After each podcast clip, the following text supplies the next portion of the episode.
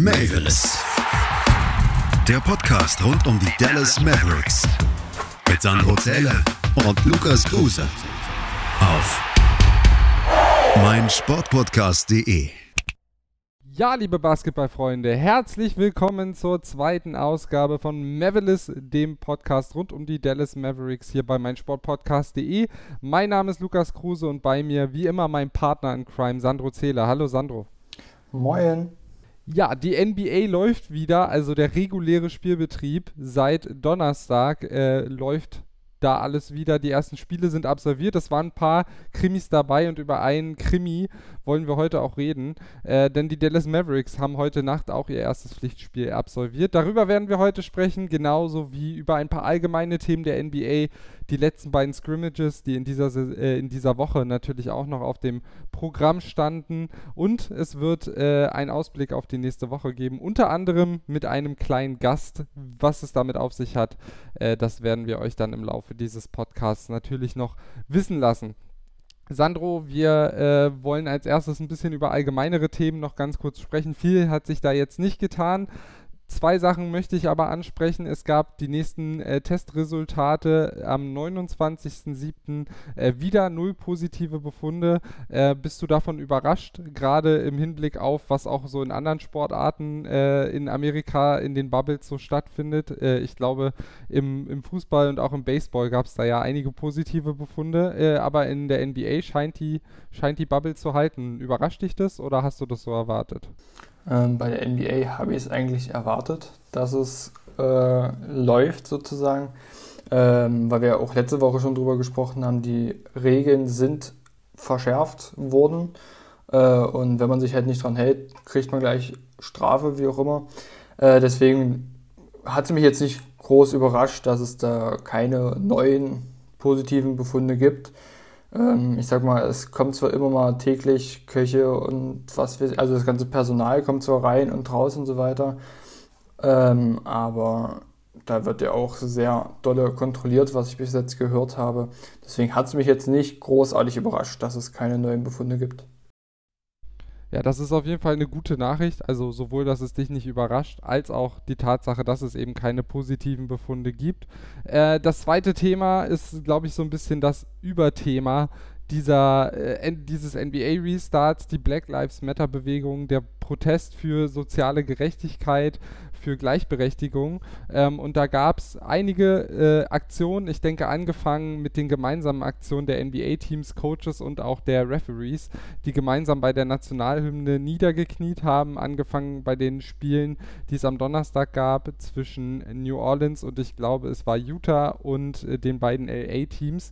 Ähm, da geschlossen alle auf die Knie gegangen, LeBron James auch noch mit ein paar Statements in Richtung Colin Kaepernick, der ja diese Geste so ein bisschen populär gemacht hat, möchte ich sagen. Ähm, eine schöne Geste fand ich. Äh, eine noch schönere Geste, ähm, die gab es zwischen Mavs und dem Partner Chime. Äh, die haben nämlich eine Kooperation eh schon, weil Chime einer der Hauptsponsor ist, ja auch auf den Trikots seit dieser Saison, glaube ich, zu finden. Denn Chime hat bekannt gegeben, dass pro getroffenem Freiwurf äh, 500 Dollar an Projekte für soziale Gerechtigkeit gespendet werden. Sandro, äh, das ist doch eine Aktion, die so ein bisschen das unterstreicht, was man generell bei den Mavericks sieht. Äh, Rick Carlyle ist der Vorsitzende der, ähm, der Trainergewerkschaft, möchte ich es mal nennen, äh, läuft immer mit einem Button rum, wo Social Justice draufsteht. Äh, jetzt äh, so eine Aktion von den Sponsoren. Also ich finde, man kann stolz sein, äh, Fan der Dallas Mavericks zu sein in diesen Zeiten, oder? Das auf jeden Fall. Ich finde diese Kooperation, diese, Idee einfach äh, richtig geil. Ähm, was man halt auch sagen muss, ich glaube, für die Spieler, das hatten wir ja eben schon so ein bisschen im Vorfeld besprochen, ist es einfach ein kleiner Anreiz, ähm, weil es ja dann doch ein paar Freiwurfprobleme gab von den äh, Mavs-Spielern. Ähm, wenn man dann halt 500 Dollar pro getroffenen Freiwurf spenden kann sozusagen und eigentlich nichts mehr dafür ausgibt, ähm, finde ich das eigentlich auch einen guten Anreiz. Ähm, genau, aber wie du schon sagst, man kann auf jeden Fall stolz darauf sein, Fan dieser Franchise ähm, zu sein, die Mavs anzufeuern und jetzt zittert man bei Freiwürfen noch mehr mit, das zu treffen. auf jeden Fall. Vielleicht wirklich eine schöne Motivation, äh, um die Freiwurfprobleme ein bisschen in den Griff zu bekommen. Äh, wir gucken noch auf die letzte Aktion, nämlich die Trikots. Wir hatten uns ja letzte Woche so ein bisschen gewundert, äh, da es ja die Ankündigung gab, dass äh, auf die Trikots theoretisch äh, Gleichberechtigung ähm, oder Equality raufge geprintet werden soll. Das war einfach bei den Scrimmages noch nicht der Fall. Jetzt haben eben alle Spieler in ihrer Muttersprache diesen Schriftzug auf ihren Trikots anstatt der Namen gehabt. Finde ich auch eine sehr gute Aktion, wobei ich auf Twitter auch jemanden gelesen habe, der sich beschwert hat, dass er jetzt die Spieler eben schwerer erkennt. Äh, ich finde aber, das kann man in Kauf nehmen äh, für, für so eine Aktion. Generell nochmal von unserer Seite, ich glaube, wir sind beide, stehen hinter diesen Protesten, finden es gut, dass die NBA-Spieler da ihre, ihre Reichweite nutzen. Ähm, das ist ein gutes Zeichen und ich glaube auch in diesem Sport, im amerikanischen Profisport eigentlich, äh, ja, fast selbstverständlich bei so vielen Spielern, die eben äh, schwarz sind oder eben äh, von diesem Problem selber betroffen sind und da auch einen persönlichen Bezug haben und dass da dann aber geschlossen alle mitziehen, ähm, Finde ich gut, wobei heute Nacht, da will ich jetzt nicht weiter drauf eingehen, äh, haben, hat Jonathan Isaac äh, hat ein Statement gesetzt und sich eben nicht beteiligt äh, an, an dem Niederknien, hatte dafür aber auch eine gute Begründung. Aber sonst Geschlossenheit und das finde ich in diesen Zeiten ein gutes Zeichen. Ich will bloß noch mal kurz sagen, Jonathan Isaac, äh, falls es jetzt nicht allen was sagt, von den Orlando Magic wollte ich jetzt bloß nochmal hinzufügen. Nicht, dass sich manche Leute fragen, wo der jetzt eigentlich spielt. ja, Danke dafür. Gerne. Dafür habe ich dich. Gut, dann äh, würde ich sagen, haben wir den allgemeinen Part äh, etwas abgehakt äh, und wollen jetzt noch äh, für den Rest dieses ersten Takes ein bisschen auf die beiden letzten Scrimmages gucken, die noch stattgefunden haben, also die Vorbereitungsspiele, die Preseason-Spiele dieses Turniers in Orlando und äh, gucken als erstes auf das Spiel gegen die Indiana Pacers.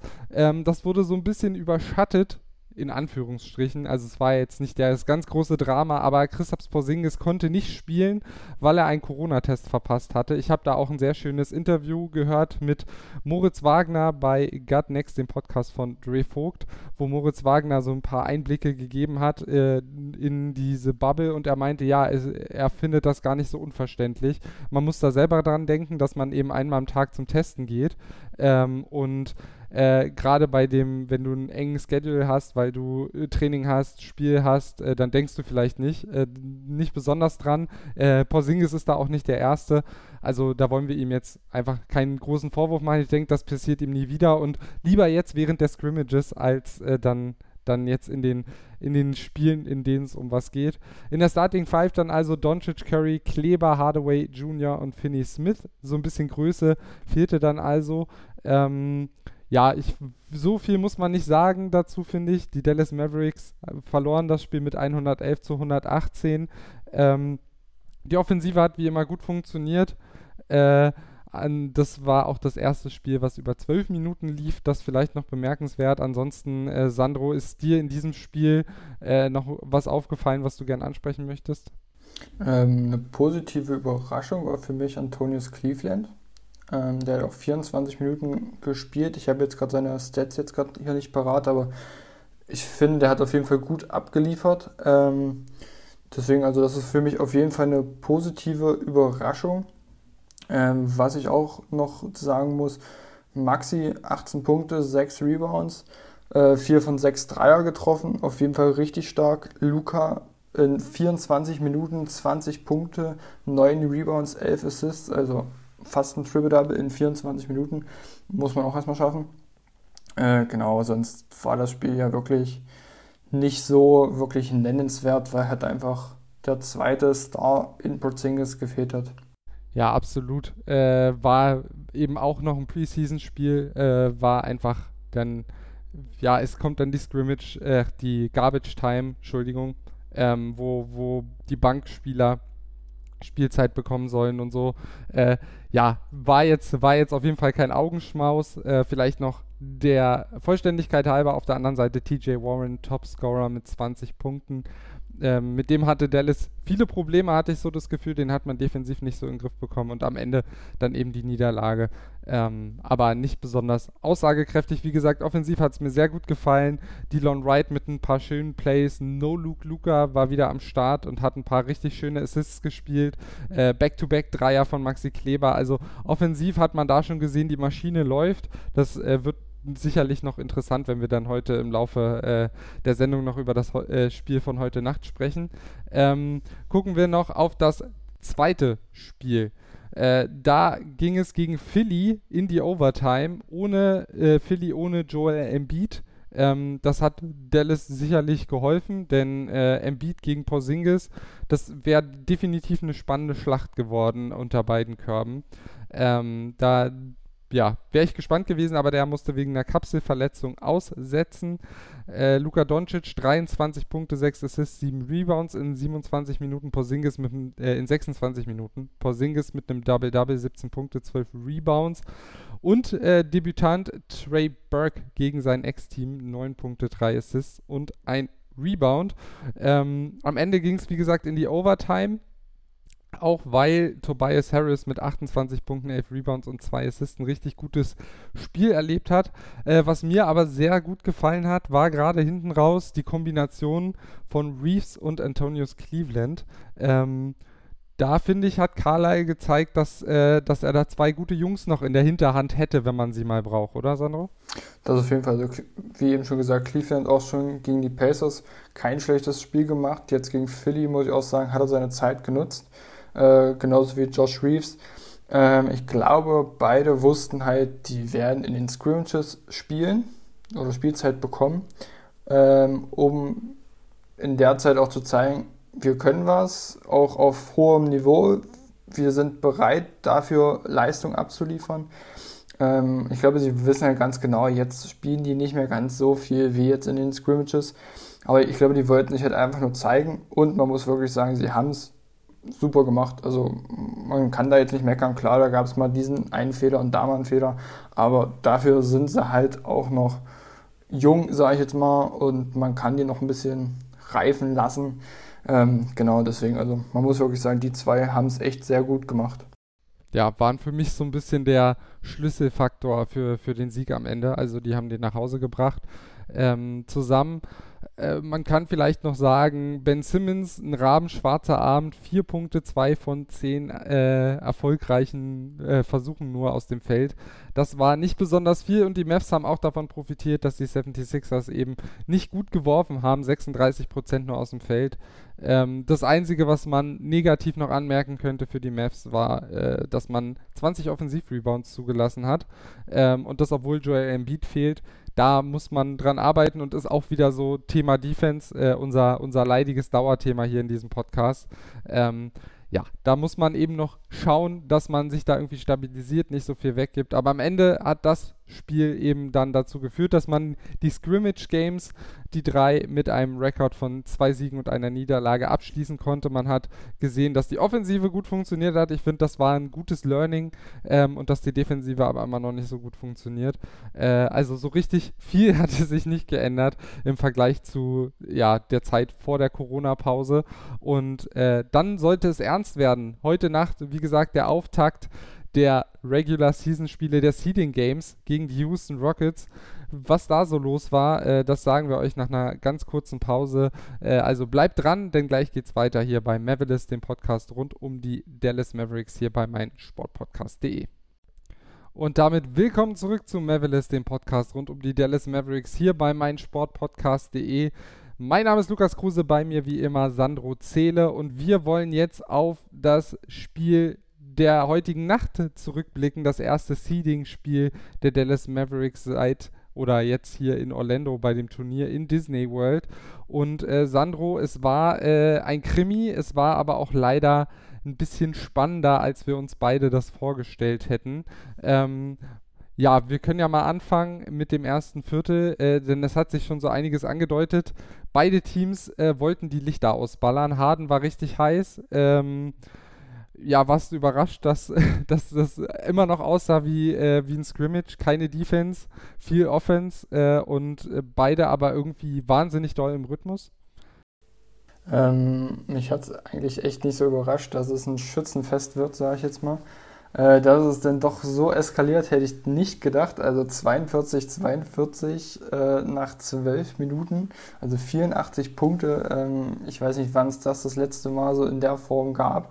Zumindest auch sehr selten, sagen wir es mal so. Ähm, ich sag mal, die Rockets, die müssen einfach halt auf Shooting setzen. Ist einfach so. Ähm, weil sie halt einfach nicht so diese Bigs haben, die sie halt unter den Korb anspielen können.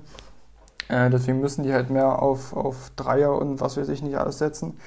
Äh, man muss auch sagen, dass die Mavs eigentlich gut mitgezogen haben. Also das war halt so meine größte Sorge, dass die Rockets um James Harden, Russell Westbrook, äh, Covington und wie sie nicht alle heißen, dass die ballern und ballern und ballern und treffen und die Mavs dann dumm gucken sozusagen, weil sie gar nichts treffen. Das war halt so meine größte Sorge. Haben sie aber eigentlich auch gut mitgehalten, drei Viertel zumindest. Ähm, genau, und dann kam es ja leider blöder, aber dazu später. Aber wie gesagt, mich hat es jetzt nicht ganz so krass überrascht, dass es dann noch ein Schützenfest wird. Oder geworden ist, wie auch immer man es nennen möchte. ja, ähm, mich hat es auch nicht überrascht. Also beide Teams können Offense. Dass Dallas auch gut Offense kann, das äh, muss man auf jeden Fall auch äh, gerade nach dieser Saison äh, definitiv festhalten. Ähm, die Starting Five hatte wenig Überraschungen: Doncic, Curry, Hardaway, Finney Smith und Porzingis. Äh, was aber auch früh schon aufgefallen ist, dass äh, der gute Trey Burke, der Rückkehrer, ein richtig heißes Händchen hat, äh, ist gut reingestartet in die Partie und auch Rick Carlisle war mit ihm sehr, sehr zufrieden. Das hat er zumindest im Interview bei ESPN vor dem letzten Viertel gesagt. He's aggressive, he can score. He was with us last year. We really liked him. Obviously, we're glad to have him back. Ja, Rick Carlisle ist glad to have him back. Ähm, über die Rolle von Trey Burke können wir nachher noch mal ein bisschen sprechen. Äh, aber auf jeden Fall äh, hat er da gut was von der Bank mitgebracht in dieser Partie an, an Scoring. Ähm, im, in der zweiten Hälfte konnte, oder im zweiten Viertel erstmal, konnte Dallas auch sich ja teilweise ein bisschen absetzen. Es war ein Hin und Her, aber gerade im dritten Viertel hat Dallas offensiv äh, viel richtig gemacht, hat ein bisschen davon profitiert, dass, ja, ich hatte den Eindruck, die Rockets nicht so richtig ja, zielstrebig genug waren. Das sollte sich dann aber hinten raus ändern. Ähm, wir gehen jetzt einfach den Spielverlauf ein bisschen durch. Im vierten Viertel, gerade gegen Ende hin, haben die Mavs zum wiederholten Male eine Führung verspielt. Ich glaube, sie waren auch im vierten Viertel zum zwischenzeitlich so 13 Punkte vorne, äh, haben den Vorsprung dann hergegeben. Äh, kannst du dir irgendwie erklären, woran das liegt, dass das bei den Dallas Mavericks so ein großes Thema ist? Keine Ahnung. Also bei dem Spiel muss ich jetzt wirklich sagen, ähm, dass ich es einfach von äh, Rick Carlisle äh, Fehler fand, Seth Curry drinnen zu lassen, halt am Ende des vierten Viertels oder die meiste Zeit des vierten Viertels, äh, weil er halt einfach 0 von 4 aus dem Feld getroffen hat. Ähm, und dafür lässt er den Trey Burke auf der Bank, der 68,8% getroffen hat von seinen Würfen, 8 von 10 Dreiern. Ähm, das war für mich halt eigentlich so der ausschlaggebende Punkt. Ich glaube, hätte Trey Burke gespielt im vierten Viertel oder mehr gespielt, ähm, dann hätte man das Ding auch gewinnen können. Äh, was mich am meisten geärgert hat, ist halt, dass äh, Seth einfach nur ein von zwei Freiwürfen zum Schluss getroffen hat. Ich sag mal, klar, es ist hoher Druck, Riesendruck, aber ich sag mal so, die Spieler kriegen jetzt minimalen Betrag dafür, dass sie auch unter Druck äh, abliefern sollten. Ähm, deswegen, äh, das ist so ein bisschen, ich weiß nicht, warum das bei DMS schon die ganze Saison so ist. Also es ist jetzt das 17. Spiel in dieser Saison, wo sie mit 5 Punkten oder weniger verlieren. Und das bei 28 Niederlagen, einmal bloß mal so ein bisschen gegenrechnen, also wo man denn stehen könnte, ja. Ich will jetzt nicht sagen, dass sie davon alle Spiele hätten gewinnen können. Ich sag mal, hätten gewinnen können auf jeden Fall. Aber ein paar hätten sie trotzdem abgegeben. Aber 17 Spiele ähm, halt so knapp zu verlieren, zeigt halt einfach, dass die Mavs die Spiele nicht zumachen können. Ob die denn nervös sind, keine Ahnung. Ähm, was mir jetzt im vierten Viertel auch besonders aufgefallen ist, halt, dass Luca ähm, paar mehr Fehler gemacht hat, sage ich jetzt mal. Äh, unüberlegte Sachen. Ähm, ich weiß jetzt nicht, also ich hatte das, das Gefühl, dass das gesamte Team irgendwie müde, unkonzentriert war im vierten Viertel. Ähm, dass sie halt offensiv manchmal irgendwie ohne Plan, sage ich jetzt mal, agiert haben. Ob das jetzt daran lag, dass, dass Luca nicht mehr so gut war oder ob es das ganze Team war, keine Ahnung. Auf jeden Fall, wenn er so der Starspieler ist, muss da mehr von Luca kommen in diesen ähm, Crunch-Time-Situationen. Ja, ähm, auf jeden Fall. Äh, er, man muss bei Luca Doncic, ich glaube, das vergisst man, der ist Anfang 20, dein Alter. Ähm, der darf diese Fehler, finde ich, noch machen. Ähm, das, also, das darf bei all dem Superstar da sein, was er mittlerweile hat, auf jeden Fall nicht zu kurz kommen, dass er, obwohl er natürlich auch vorher mit in ganz jungen Jahren schon in der Euroleague äh, auf höchstem Niveau gespielt hat, äh, braucht er die Erfahrung auch in der NBA einfach noch. Es ist sein zweites Jahr. Ähm, aber natürlich muss man auch sagen, äh, seine Dreierquote heute Nacht, äh, so gut er war, einen von neun Dreiern getroffen. Das ist äh, ja, wenn man dann eben James Harden sieht, der die äh, Dreier reinschweißt, als gäbe es kein Morgen mehr, äh, da sind dann eben noch Unterschiede. Ähm, das äh, finde ich, dieses Spiel hat auch gezeigt, warum Luka Doncic vielleicht auch in dieser Saison einfach noch nicht so weit ist, äh, MVP zu werden. Ähm, der hat da doch ein bisschen was offenbart. Acht Turnover zeigt auch, dass er in der Entscheidungsfindung gerade hinten raus nicht das Allerbeste gezeigt hat. Dann wurde er ja auch noch ausgefault, äh, hat dann also am Ende gefehlt. Ähm, generell, das können wir ja vielleicht auch nochmal kurz ansprechen, äh, das war ein ganz schön wildes Spiel. Das hat man darin gesehen, dass ich fand, keines der beiden Teams ist so richtig tief in die Uhr reingegangen. Also die Würfe kamen teilweise schon bei 14 Sekunden noch auf der Uhr äh, und das auch sehr häufig. Man hatte das Gefühl, es war ein Transition Festival. Ähm, und äh, dann gab es eben aber auch, das belegt die Hektik, finde ich, so ein bisschen, äh, ordentlich Fouls. 36 Fouls für die Mavs, 31 für die, ähm, für die Rockets. Am Ende vier Spieler insgesamt ausgefoult. Doncic, Curry und Finney Smith bei den Mavericks und äh, auf der anderen Seite noch Macklemore, alle mit sechs Fouls. Es gab einige Spieler mit fünf Fouls, Porzingis beispielsweise bei den Mavericks und auf der anderen Seite auch der eine oder andere. Also das war ein sehr wildes Spiel, kann man sagen. Äh, ja, deshalb äh, vielleicht hat dem, haben die Mavs dem am Ende so ein bisschen Tribut gezollt. Äh, das, das muss man auf jeden Fall sagen. Ähm, ansonsten stimme ich dir voll zu. Trey Burke hat für mich in der entscheidenden Phase äh, gefehlt. Dass Seth Curry, die Situation können wir ja kurz nochmal beschreiben, äh, mit er hat, bekommt die Freiwürfe, kann auf ein Two-Possession-Game, also auf vier Punkte Vorsprung für die Mavs erhöhen und damit wäre es eigentlich quasi durch gewesen, trifft aber nur den zweiten, damit sind es drei Punkte, James Harden geht an die Linie, also bekommt dann auch nochmal Freiwürfe, verwirft den ersten, nee, den verwirft zweiten. beide. Nee, den ersten hat er getroffen. Genau, den, Den zweiten, zweiten- verwirft er aber mit Absicht und das habe ich mir in Slow-Mo angeguckt, weil für mich auch ein Faktor, Robert Covington, der hat hinten ordentlich Christaps Porzingis geärgert, trifft dann spät noch einen Dreier. Ich glaube, das war sogar in der Overtime der Dreier, aber in dieser Situation, äh, Maxi hat ihn eigentlich, äh, streckt den Arm raus, will den äh, Rebound sichern äh, und Robert Covington läuft aber unterm Korb einmal durch auf die andere Seite, also von rechts nach links quasi und tippt dann den Ball rein. Völlig irre. Wichtige Szene, Ausgleich, es gibt Overtime. Ähm, und ja, der Rest ist dann so ein bisschen Geschichte, denn die Mavs hatten auch in der Overtime, finde ich, die Chance nochmal wegzuziehen. Äh, wie, hast du, wie hast du sie da erlebt? Äh, man hat schon gemerkt, dass dann erstens mit Dorian Finney-Smith zum Beispiel schon ein wichtiger Spieler gefehlt hat, der schon ausgefault war. Äh, aber auch da äh, war man dann einfach nicht mehr konzentriert genug. Oder wie, wie siehst du das? Es hat sich halt einfach so vom vierten Viertel komplett wieder gespiegelt. Ich sag mal, äh, sie hatten wieder gute Ansätze, manchmal auch gute Ideen. Also ich fand, sie waren, hatten in einigen Szenen, äh, hatte ich das Gefühl, dass sie wacher waren als im vierten Viertel. Ähm, aber im Großen und Ganzen war es einfach Spiegelbild vom vierten äh, Viertel von den letzten zwölf Minuten.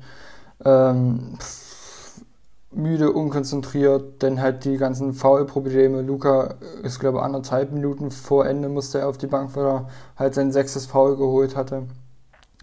Oder eine Minute, ich weiß gerade nicht mehr ganz genau. Irgendwie so war das. Ähm, und deswegen, ja, war schade. Ich, äh, Trey Burke hat dann nochmal einen Dreier geliefert. Ein Stepback-Dreier gegen, ja. gegen Harden, glaube ich sogar. Ja, oder? genau, ich, ich, glaube auch, ja.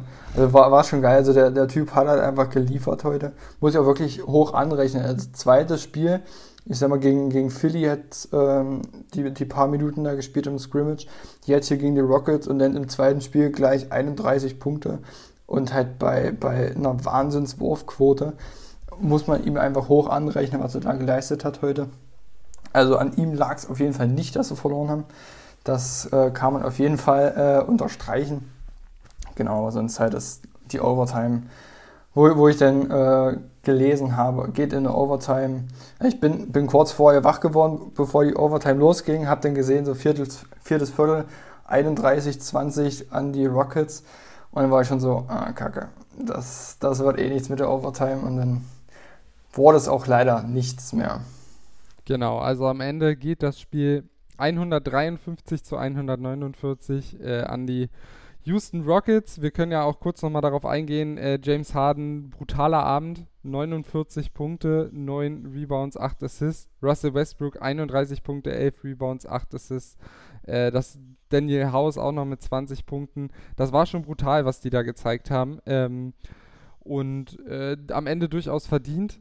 Äh, gewonnen, möchte ich sagen. Äh, es war ein übelstes Highscoring-Game, aber James Harden möchte ich auch nochmal lobend hervorheben, ähm, denn er hat äh, gerade auch am Ende seinen Anteil nicht nur offensiv gehabt, sondern hat gegen Luca auch defensiv ordentlich äh, giftig verteidigt, paar gute, gute Possessions gezeigt, also hat er definitiv einen guten Job gemacht und hat gezeigt, warum er wahrscheinlich dann doch noch ein bisschen besser ist als, als Luka Doncic, ähm, gerade in solchen Spielen. Äh, man kann Harden kritisieren, wie man möchte. Ähm, nicht jeder mag seinen Stil. Er hat am Ende auch nur drei von neun Dreiern getroffen. Es kam mir mehr vor. Äh, aber der war halt äh, ansonsten ständig an der Freiwurflinie. 21 Freiwürfe hat er geworfen, 18 getroffen. Ähm, das also an dem hätte sich heute Chime dumm und dämlich gezahlt, wenn sie äh, mit den Rockets diese Kooperation hätten. Ähm, aber es ist, wie es ist. Ich möchte eine Sache noch ansprechen, was mir so ein bisschen aufgefallen ist, gerade in der Overtime. Ähm, wo es so ein paar Aktionen gab, wo, wo es Offensivfouls gab oder hinten die Rockets nochmal ein A dazwischen hatten. Nicht nur, dass sie wacher wirkten und ein bisschen aggressiver. Ich fand auch, das hat mir bei Dallas ein bisschen gefehlt, so ein ja, die Körpersprache, so jemand, der nochmal aufputscht. Also natürlich, die Bank war, war auch da. Äh, Dwight Powell, Seth Curry standen draußen. Aber mir fehlt so ein bisschen bei den Dallas Mavericks so ein Typ Patrick Beverly, der, der auch in der Overtime nochmal richtig Bock hat. Und ich glaube, natürlich steigert sich bei Dallas jetzt so ein bisschen die Unsicherheit wahrscheinlich von Spiel zu Spiel, indem sie es am Ende noch hergeben. Ähm, das ist sicherlich mittlerweile auch eine Kopfsache.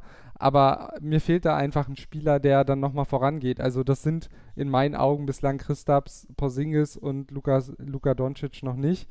Ähm, die sind beide ja, hadern dann häufig noch mit sich, sind eher ruhig. Natürlich feuern sie sich ein bisschen an, aber ich hatte das Gefühl, die Bank war lauter bei den Rockets. Äh, die waren giftiger und so ein jemand, der dann nochmal aufputscht, äh, seine, seine Mannschaftskameraden. Ähm, das hat mir so ein bisschen gefehlt. Das möchte ich jetzt keinem zum Vorwurf machen. Wie gesagt, die beiden Stars der Mavs sind beide noch sehr jung. Die können sowas wie Führungsqualität dann noch so ein bisschen mehr einfach trainieren, sich aneignen, aber vielleicht sind sie auch gar nicht die Typen und da muss man eben in der Kaderzusammenstellung so ein bisschen noch was nacharbeiten. Ähm, wie gesagt, so, es muss nicht Patrick Beverly sein, äh, aber wenn Luka Doncic gefühlt immer mehr beschäftigt ist, mit den Schiris zu diskutieren, als sein Team wieder zurückzubringen, das gefällt mir dann eben auch nicht, nicht ganz so gut. Ja, ähm, da, da, muss ich halt auch sein, da muss man auch ähm, einfach im Team mehr mit ihm kommunizieren. Ich glaube, die haben schon ein paar Mal mit ihm kommuniziert, dass er das lassen soll, halt mit den Chiris zu diskutieren, ähm, weil erstens ist es Energieverschwendung, weil wenn die Referees sagen, es ist so, dann ist es so. Äh, da kann man jetzt nicht mehr viel groß dran ändern.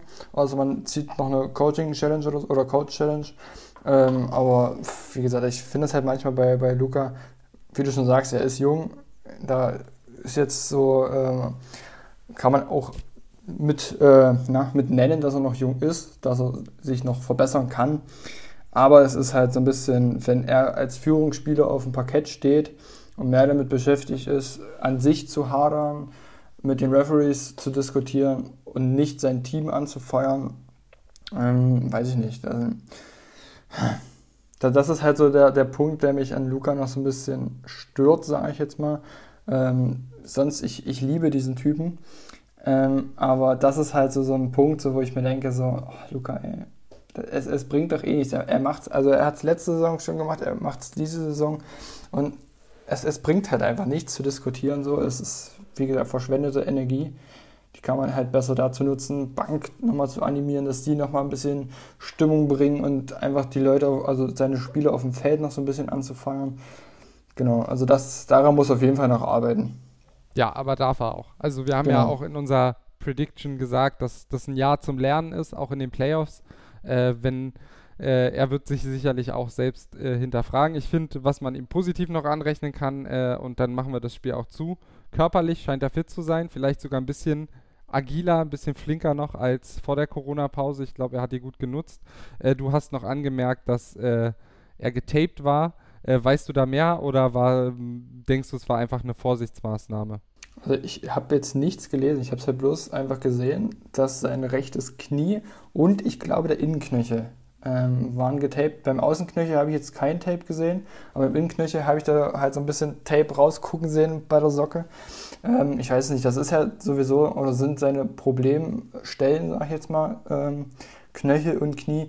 Kann halt sein, dass er irgendwie was im Training hatte und die jetzt einfach Vorsichtsmaßnahme einfach da mal Tape draufknallen sozusagen und hoffen, dass es hält. Ich glaube nicht, dass es irgendwas Schlimmes gewesen wäre, sonst hätte er nicht so viel gespielt. Über 40 Minuten am deswegen, Ende.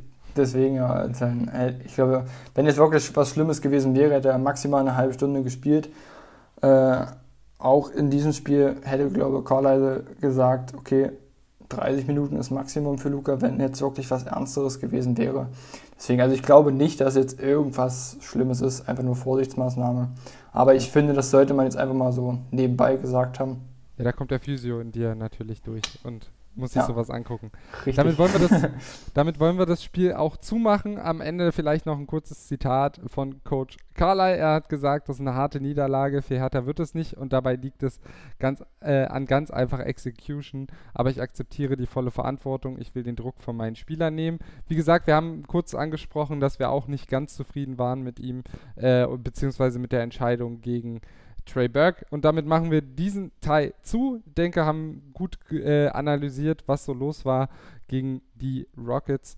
Und äh, machen jetzt nochmal eine zweite kurze Pause und danach geht es zurück zum letzten Teil für heute. Wir blicken nämlich voraus auf Woche 2 äh, der äh, ja, Seeding Games in Orlando. Also bleibt dran hier bei meinsportpodcast.de, bei Mavericks, dem äh, Podcast rund um die Dallas Mavericks hier bei meinsportpodcast.de. Bis gleich.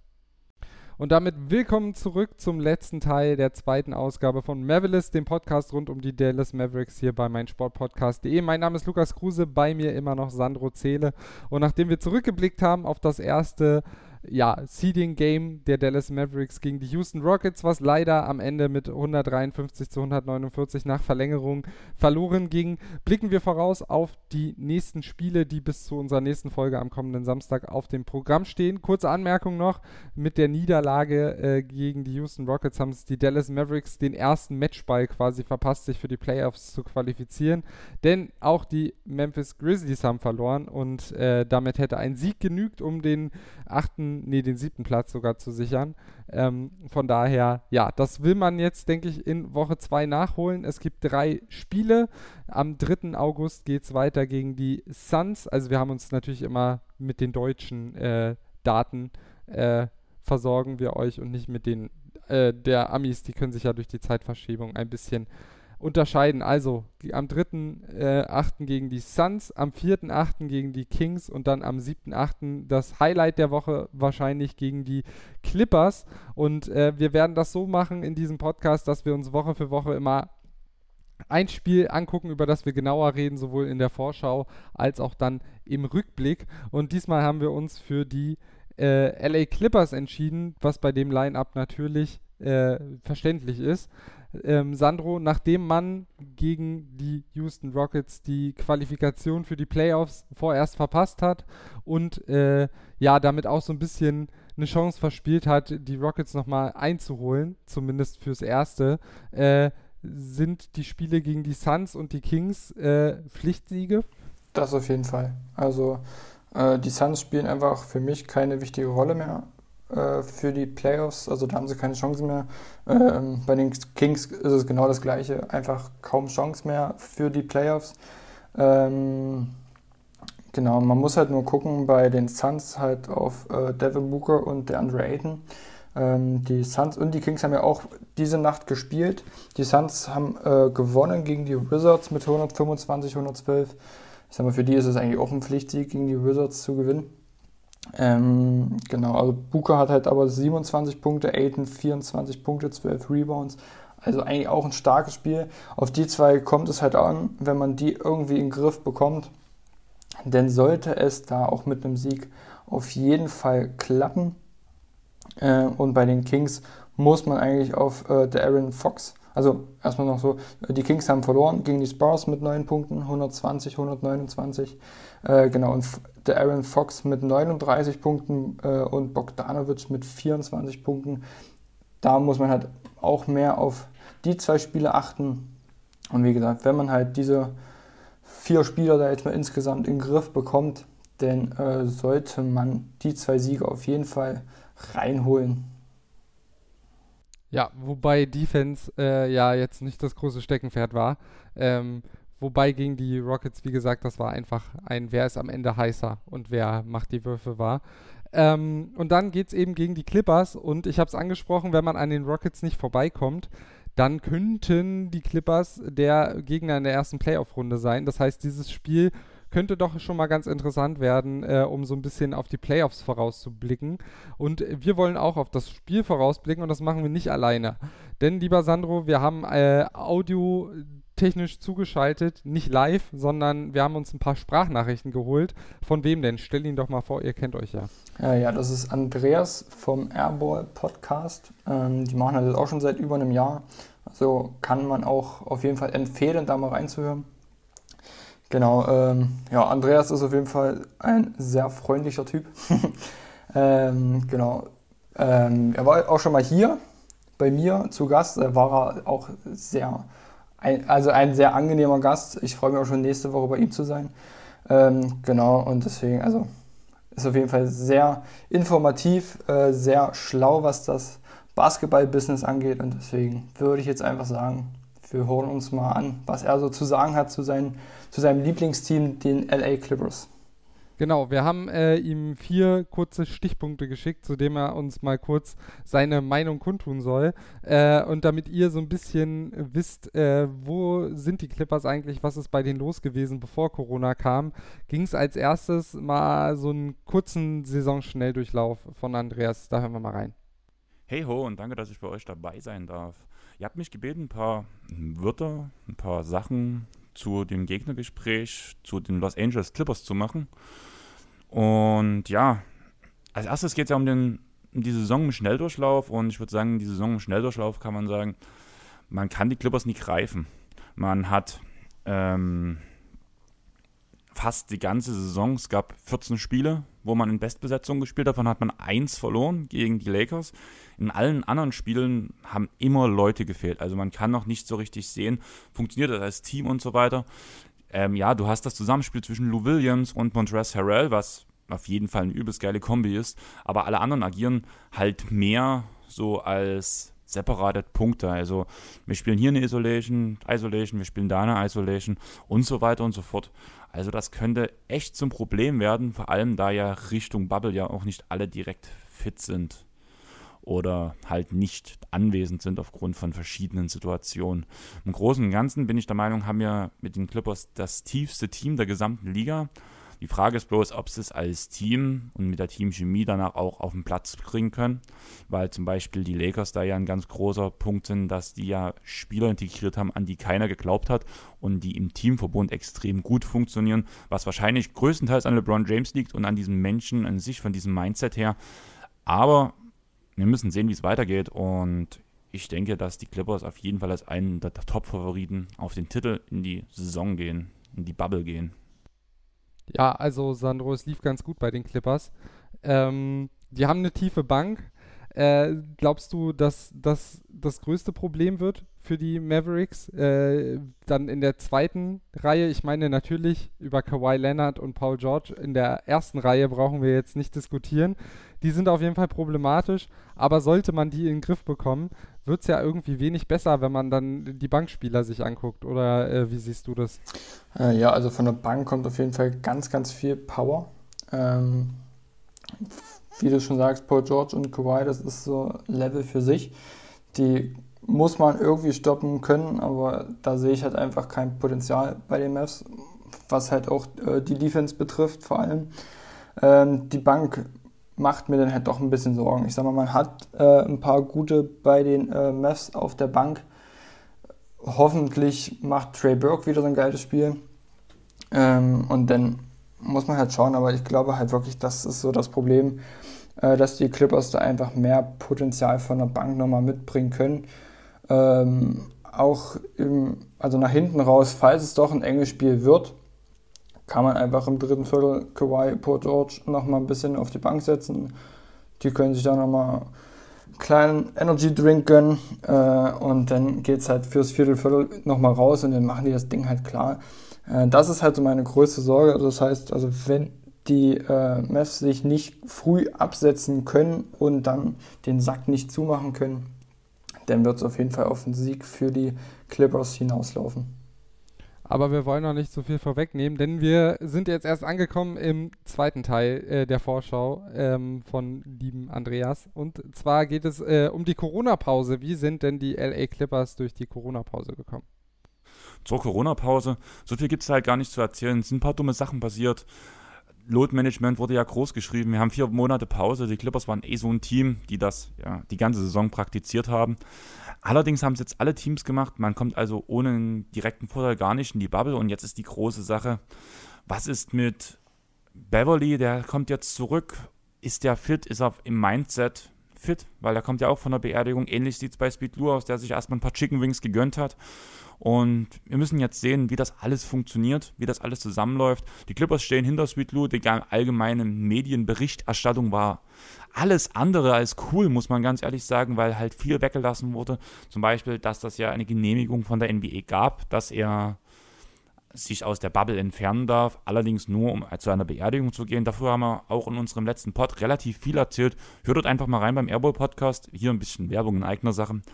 Aber ja, interessant wird noch diese ganze Sache um Montrezl Harrell, von dem die Oma liegt sterbenskrank im Krankenhaus, dem geht's mega scheiße, die sind übelst dicke miteinander, das ist so eine seiner wichtigsten Personen und die Frage ist, selbst wenn, also im, im schlimmsten Fall, dass halt wirklich die Dame danach vielleicht verstirbt oder noch schlimmer, Harrell meint zwar die ganze Zeit, er kommt zurück und er kommt locked in zurück, also er wird fit sein, er wird fokussiert sein. Wenn der wichtigste Mensch in deinem Leben stirbt, weiß ich nicht, wie fit man dann wirklich zurückkommen kann. Und das macht die Sache echt schwierig. Ja, es ist ja generell so ein bisschen, das unterschätzt man, glaube ich, äh, dass so äußere Faktoren einfach eine viel größere Rolle noch spielen. Äh, wir haben letzte Woche so ein bisschen über die Teamchemie gesprochen.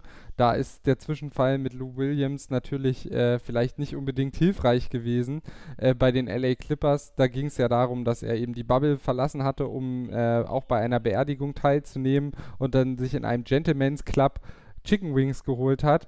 Ähm, der Gentleman's Club äh, ob das jetzt das Beste äh, ist, um sich Chicken Wings zu holen, äh, da kann man streiten. Was wahr ist, ist, dass da Chicken Wings, glaube ich, oder ein Burger sogar nach Lou Williams benannt ist. Also er ist da wirklich Stammkunde. Äh, in der Hinsicht war das also keine Ausrede. Ähm, trotzdem natürlich ein Verhalten, was dann eben die Bubble gefährdet und deshalb war da eben die Kritik auch so groß. Wollen wir aber nicht größer machen, als es ist. Gegen die Mavericks wird Lou Williams nicht spielen soweit ich das äh, richtig im Kopf habe. Ich glaube, da ist er noch in äh, Quarantäne. Ich, ich, ähm, ich, glaube, er kommt ein, zwei Tage vorher raus. Ja, dann haben wir Pech. Dann, dann aber wir, äh, ich bin mir gerade nicht sicher, aber ich hätte gesagt, das waren irgendwie acht Tage. Und äh, also, dass er in Quarantäne sein musste und ich glaube, zehn Tage später würde das Spiel sozusagen stattfinden nach diesem Vorfall. Also ich glaube, so ein, zwei Tage kommt er vorher raus, aber ich bin mir gerade echt nicht mehr hundertprozentig sicher sollte das so sein, entschuldigt uns bitte die Unwissenheit, dann ist auf jeden Fall so, dass er eine Woche nicht richtig trainieren konnte, weil er in Quarantäne war. Äh, das könnte auf jeden Fall ein Faktor sein, dass er dann nicht so viele Minuten sieht wie, äh, wie er normalerweise vielleicht von der Bank sehen würde, äh, weil er einfach ein bisschen raus war.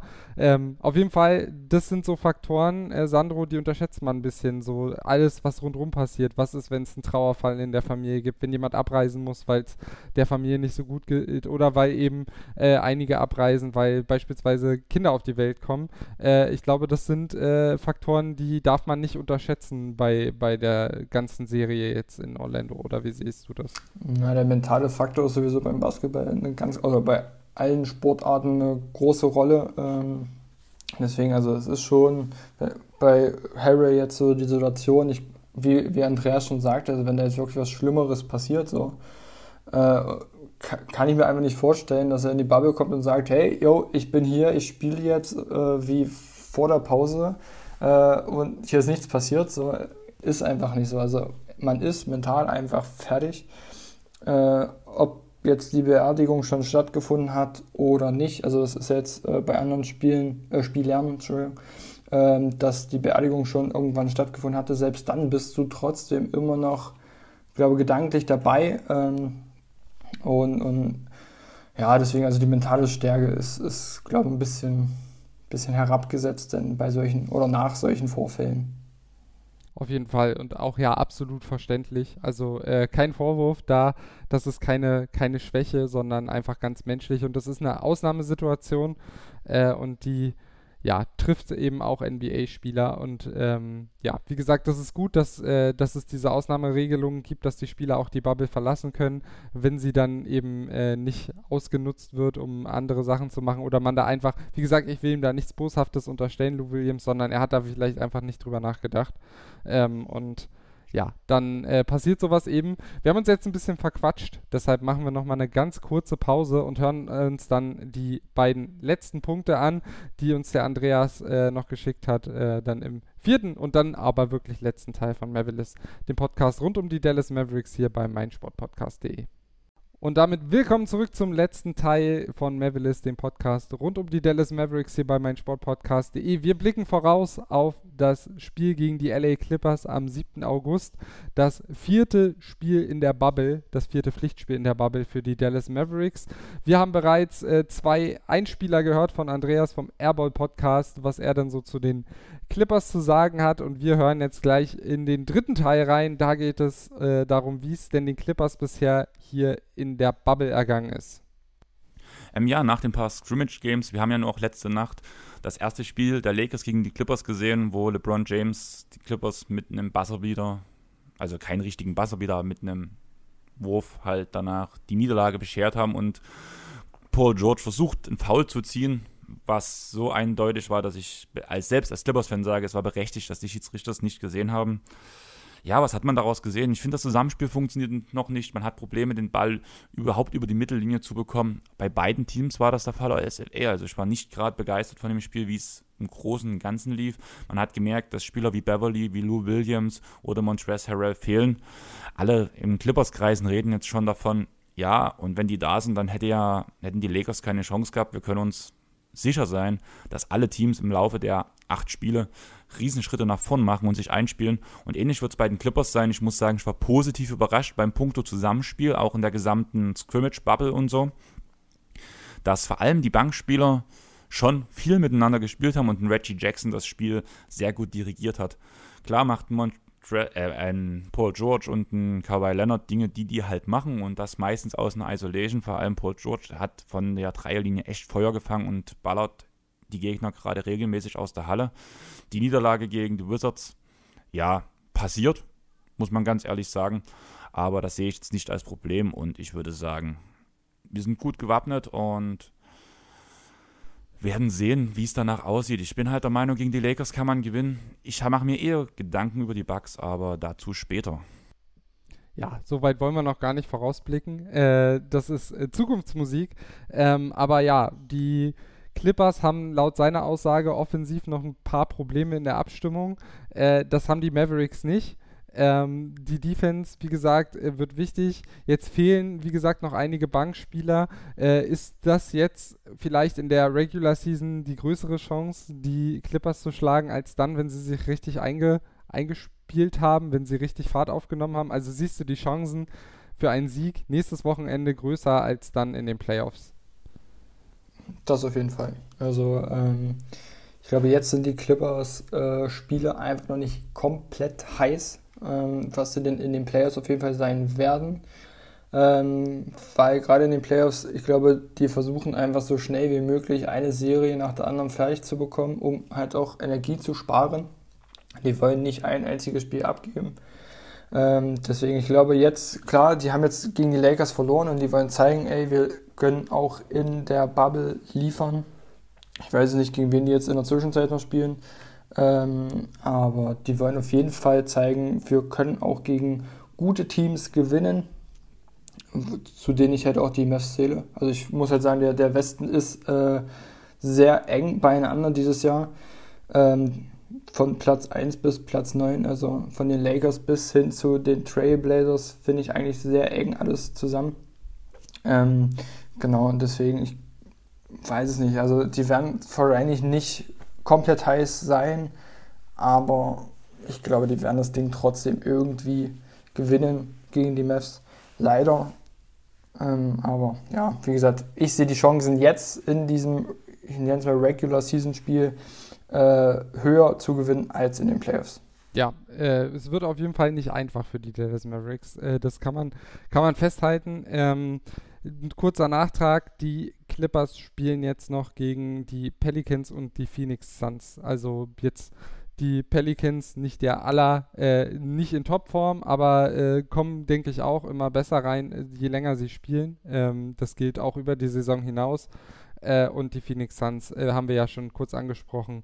Ein Team, was man schlagen sollte. Das heißt, da können sie sich auf jeden Fall ein bisschen warm spielen. Ist nicht so wie äh, gegen die Lakers und dann auch gegen die, die Mavs. Ähm, ja, ich bin gespannt, äh, wie, wie viele Minuten dann eben auch inwiefern man Load Management jetzt in der Bubble vielleicht auch äh, ja, ausüben kann, praktizieren kann äh, bei den Clippers. Auch einfach den Test vergessen. Ja, äh, aber das ist ja, will, will man das? Will man das? Ist die Frage. Weil ich denke, man ist auch über jede Minute dankbar, ähm, die man im, jetzt gerade eben bei den äh, Clippers, die man dann mal mit allen Spielern absolvieren kann. Äh, deshalb, ja, ich bin, ich bin sehr gespannt. Ähm, und bevor wir jetzt noch auf vielleicht Three Ways to Win für die Mavericks sprechen, hören wir uns mal an, was Andreas noch in seiner Prediction für drei Schlüsselfaktoren der Clippers für die Bubble im Allgemeinen, aber natürlich auch für das Spiel gegen die Mavs zu berichten hat. Ähm, die Predictions, Three Ways to Win habt ihr mir geschrieben, wollt ihr von mir hören. Zum einen muss Kawhi Leonard funktionieren. Kawhi Leonard muss genau diese Leistung aufbringen, die er auch letztes Jahr in den Playoffs gezeigt hat, weil dann sind die Clippers der klare Favorit. Wenn Paul George auch seine Leistung von letzter Saison bestätigt, dann muss es eigentlich Richtung Titel gehen. Aber was mir wichtig ist, wir reden die ganze Zeit von einer tiefen Liga, äh, von einer tiefen Bank. Und die muss funktionieren. Wir haben jetzt gesehen, ohne Lou Williams und ohne Montrezl Harrell spielt die Bank von den Clippers im Team. Und ich bin der Meinung, sobald auch die zwei Jungs wiederkommen, muss das so weitergehen. Man muss mehr den Ball laufen lassen, man muss den Ball mehr verteilen, offene Würfe kreieren und auch Reggie Jackson machen lassen, weil er echt eine gute Saison spielt, seitdem er bei den Clippers ist. Und darauf kommt es an. Deswegen meine erste Prediction. Die Bank und allgemein das Clippers-Spiel muss mehr ins Laufen gebracht werden. Man muss mehr zusammenspielen und weniger auf die Isolations gehen. Part 2, wie gesagt, Kawhi Leonard. Kawhi Leonard muss Kawhi Leonard Dinge machen, um das Spiel zu gewinnen. Er muss in der Defense anpacken, reingehen und einfach seine letzten Playoffs wiederholen. Dann gibt es eigentlich keine Frage, wer am Ende der Saison als Titelkandidat dasteht, bin ich der Meinung. Und der dritte Punkt ist danach einfach die Gesundheit. Man hat mit Paul George einen Spieler, der immer mal angeschlagen war. Kyle Leonard hat sich auch durch die letzten Playoffs dann am Ende wirklich geschleppt, muss man sagen, trotz Load-Managements im Laufe der ganzen Saison. Und ja, jeder Spieler von Clippers hat irgendwo mal hier oder da ein Wehwehchen. Ähm, Marcus Morris will ja auch eventuell die Bubble verlassen aufgrund der Geburt seines Kindes, was auch noch so ein Riesenfragezeichen ist. Da gibt es ja auch bei den Clippers-Fans so ein bisschen, dann soll er lieber gleich gehen, einfach damit man danach mit einem Team durch die gesamten Playoffs geht. Aber ja, das werden wir sehen. Wie gesagt, ich mache mir Gedanken über die Bugs. Können wir einen Jannis in den Finals stoppen? Das wird auch ein großer Punkt sein, was ich halt sehe.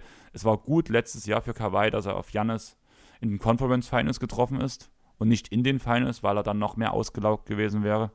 Jetzt trifft er wahrscheinlich in den Finals auf Jannis und dann müssen wir sehen, wenn er ihn verteidigen kann, bin ich der Meinung, wird man Champion.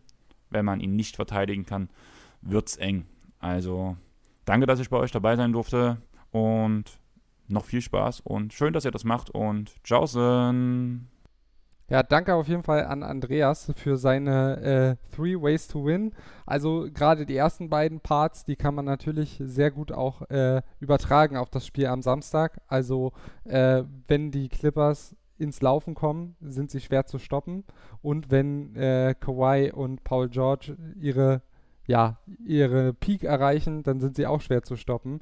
Äh, das sind zwei Probleme, mit denen die Dallas Mavericks so ein bisschen, äh, ja, die sie vor große Probleme stellen könnte. Zwei Punkte, die sie vor große Probleme stellen könnten. Denn äh, ich würde sagen, Way to Win Nummer eins fürs Wochenende, die Defense man muss irgendwie die beiden Stars der Clippers in den Griff bekommen. Äh, als Team von mir aus, ich könnte mir sogar vorstellen, dass äh, die Stunde von äh, Maxi Kleber als Starter geschlagen hat, ähm, dass man äh, quasi Hardaway Jr. und Finney Smith wieder eine Position runterholt, also dass Hardaway dann Shooting Guard spielt neben, oder den zweiten Guard zumindest neben, neben Luka Doncic und Finney Smith dann als Wing äh, zusammen mit Maxi Kleber versucht, die beiden Stars der Gegner irgendwie mit Team Defense in den Griff zu bekommen. Ähm, das ist mein erster Way to Win. Äh, würdest du da noch was anderes einwerfen oder möchtest du vielleicht gleich einen zweiten Faktor einbringen, wo du denkst, da, äh, wenn das bei Dallas läuft, dann können sie das Spiel gewinnen? Äh, zum ersten Punkt kann ich dir bloß komplett zustimmen. Also äh, ich würde auch die Mannschaft so ausstellen, wie du es jetzt gesagt hattest. Ähm, genau, also deswegen, ich würde gleich zum zweiten Punkt übersteigen und das ist für mich einfach Schlüsselspieler Luca und halt aber auch äh, Porzingis. Ähm, wenn die beiden funktionieren, kann es klappen. Wenn einer von beiden nicht so funktionieren sollte, wie man sich erhofft, wird es noch schwerer, als es sowieso schon ist. Auf jeden Fall. Äh, das, da, da kann ich dir nur zustimmen. Also gerade äh, Luca muss jetzt abschütteln, äh, dass, dass es jetzt vielleicht gerade hinten raus nicht so lief. Äh, muss sich warm spielen in den nächsten beiden Spielen, muss konstant zeigen, was er kann, vielleicht ein bisschen seinen Wurf verbessern. Ähm, und am Ende geht es dann eben darum, dass er in solchen Spielen zeigt, äh, aus welchem Holz er geschnitzt ist. Äh, und gleiches gilt natürlich für Porzingis.